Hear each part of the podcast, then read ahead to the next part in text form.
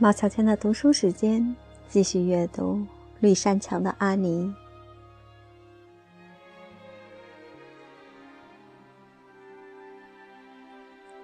第十七章：生活中的新乐趣。第二天下午，安妮正在厨房的窗口一心一意地做针线活。她偶尔抬头朝窗外看了一眼。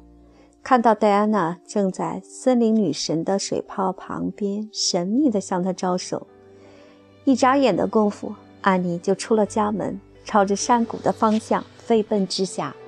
她满怀惊讶和期望地来到戴安娜跟前，可是当她看到戴安娜一脸沮丧的时候，心里凉了半截儿。你妈妈心情好一些了吗？她上气不接下气地问道。戴安娜懊恼地摇了摇头，没有。哦，安妮，她命令我再也不能跟你一起玩了，我就不停地哭下去，而且告诉她这事儿不能怪安妮，可还是没用。我跟他软磨硬泡，花了好长时间，求他允许我下来和你道个别。不过，他说只给我十分钟，他会一直盯着钟看的。十分钟到永别，这也太短了。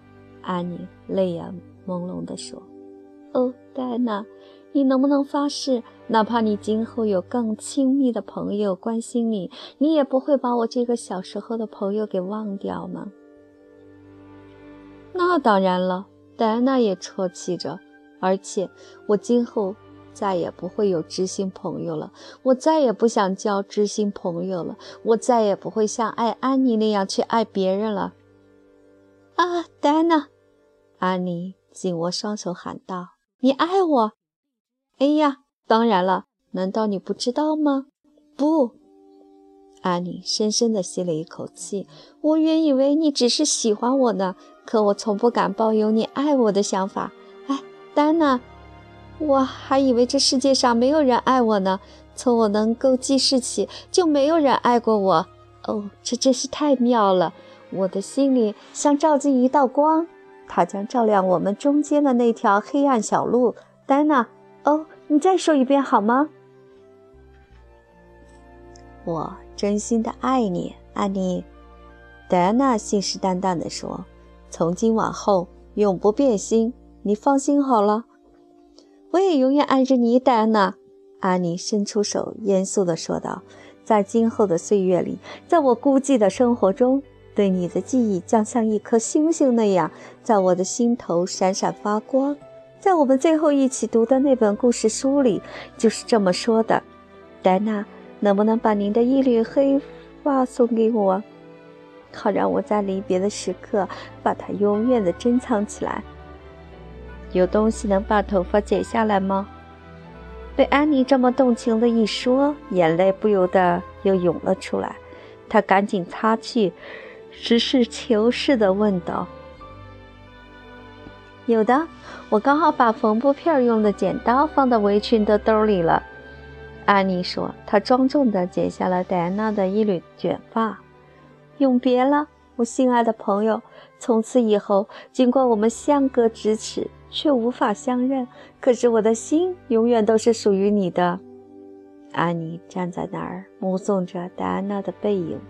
只要戴安娜停住脚步回头望，她就凄凉地挥挥手，直到看不见戴安娜为止。然后她回到绿山墙农舍。这些情意绵绵的话别，并没有使她从中得到一点安慰。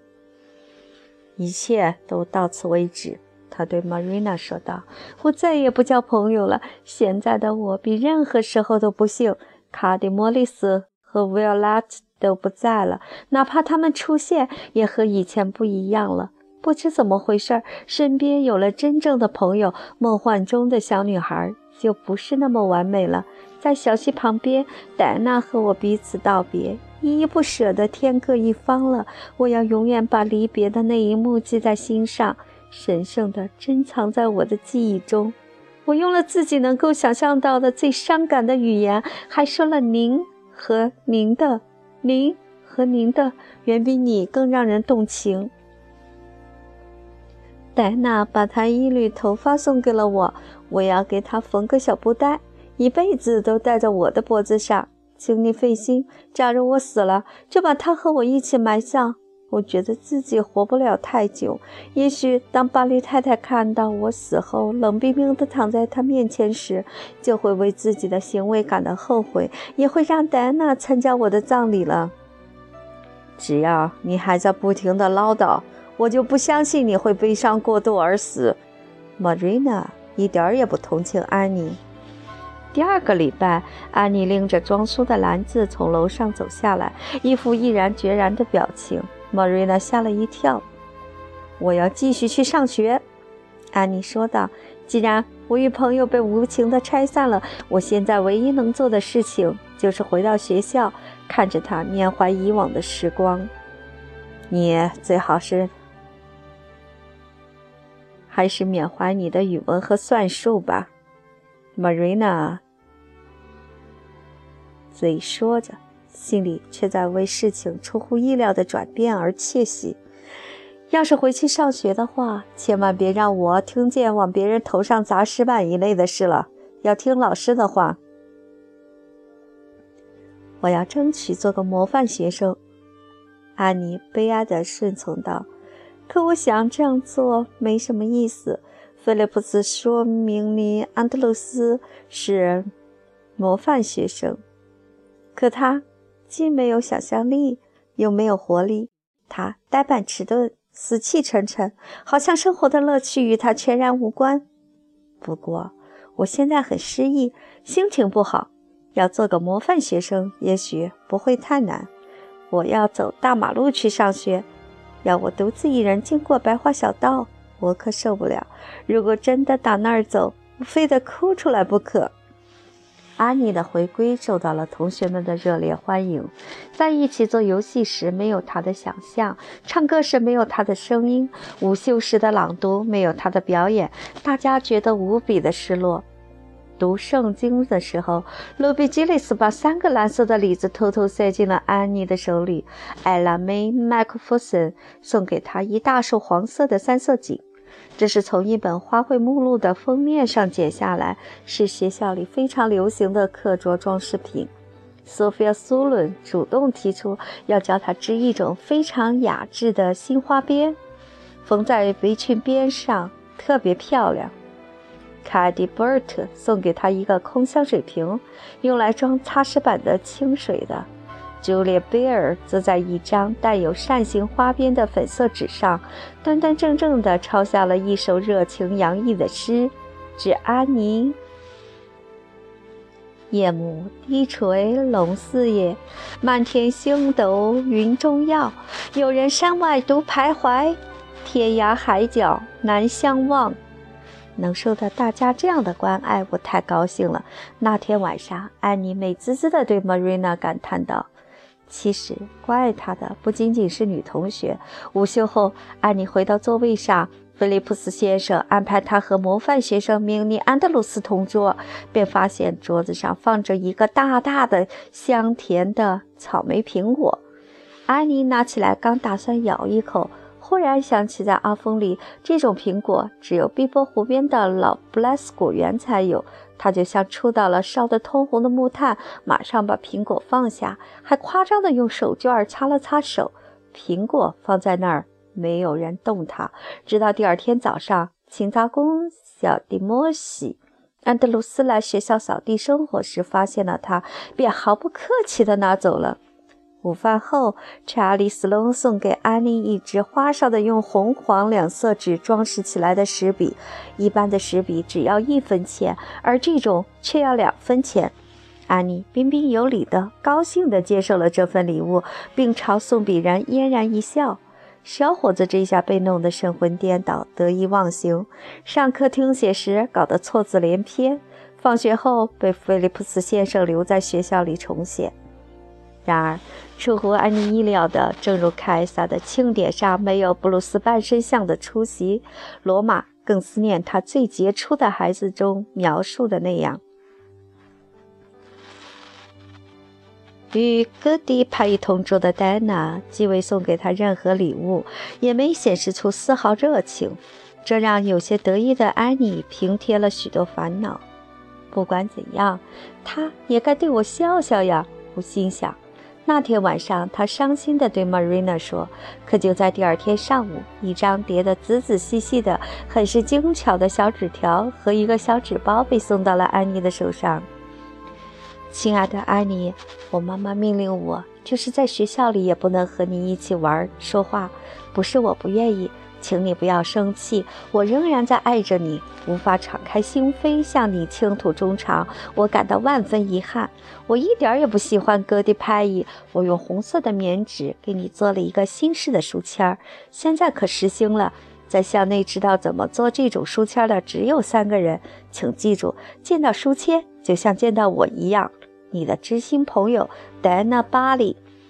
安妮看完纸条后，吻了一下书签，立刻给教室另一端的戴安娜写了回信：“我心爱的戴安娜，我肯定不会生你的气。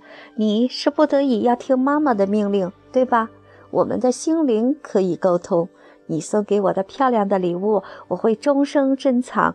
明尼安德鲁斯是个不错的小姑娘，虽说一点想象力也没有，可是既然我和你是知心朋友，我就不会再是明尼的知心朋友了。”请原谅我的错别字，虽然比以前有进步，但不是太令人满意。你的忠心耿耿的安妮或科迪利尔·夏里。此外，今晚我要把你的信放到枕头底下睡觉。安或科夏。自从安妮回到学校后，Marina 就一直做好最坏的打算，怕她再惹出什么篓子。可是什么也没发生。也许是安妮从明尼安德鲁斯身上学到了某种模范精神吧。最起码那次复学后，他和菲利普斯先生相处得不错。他专心致志地埋头学习，而且无论是哪一科目，他都不敢落后于吉尔伯特·布莱斯。他们俩之间的这种竞争变得非常明显。从吉尔伯特看来，他完全是宽宏大量的，但安妮呢，很可能不是这样。内心深处依然在怨恨着对方，他的爱和恨都是那么强烈。他始终不愿承认学习上与吉尔伯特在暗中较劲，要是承认了，就等于承认了一直没放在眼里的吉尔伯特的存在，而安妮。就是要蔑视他的存在，但竞争毕竟是客观存在的。荣誉在两个人之间转来转去，一下子吉尔伯特在拼写上得了第一，一下子安妮甩了一下长长的红辫子，把他比了下去。如果某天上午，吉尔伯特在做出了所有的算术，名字出现在黑板上的光荣榜里，第二天上午熬了一个通宵，画在十进位小书上的安妮就会取而代之，名列榜首。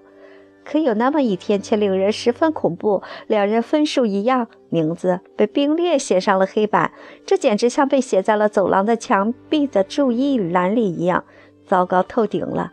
安妮的怨恨和吉尔伯特的宽容，大家都看得一清二楚。每个月月末的写作考试更是火药味十足，让人提心吊胆。如果第一个月是吉尔伯特领先三分，那么到了第二个月，安妮则会超过其五分取胜。不过，吉尔伯特会当着全班同学的面恳切地向安妮表示祝贺，这使他觉得哪怕自己胜利了也不高兴。对安妮来说，只有让吉尔伯特感到失败的痛苦，才能让他回味无穷。菲利普斯先生也许不是个很好的老师，但是像安妮这样具有上进心、拼命学习的学生，在什么样的老师手下都会进步的。学期结束后，安妮和吉尔伯特的顺利地升入了五年级，开始了分科的学习，就是指拉丁语、几何、法语和代数。对于安妮来说，几何让她摔了个大跟头。Marina，几何太让人生畏。他有气无力地说：“我真是拿他没一点办法，在那里面一点想象的都没有。”菲利普斯先生说：“像我这样把几何学得那么糟糕的学生，他还是头一回遇到。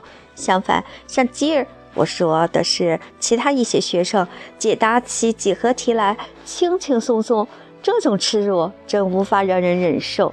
”Marina，就连戴安娜也比我学得好。不过被戴安娜超过，我倒是无所谓。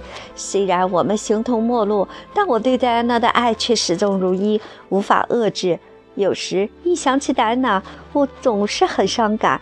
唉，话说回来，在这个充满生机、多姿多彩的世界上，不见得叫人悲伤一辈子，对吗？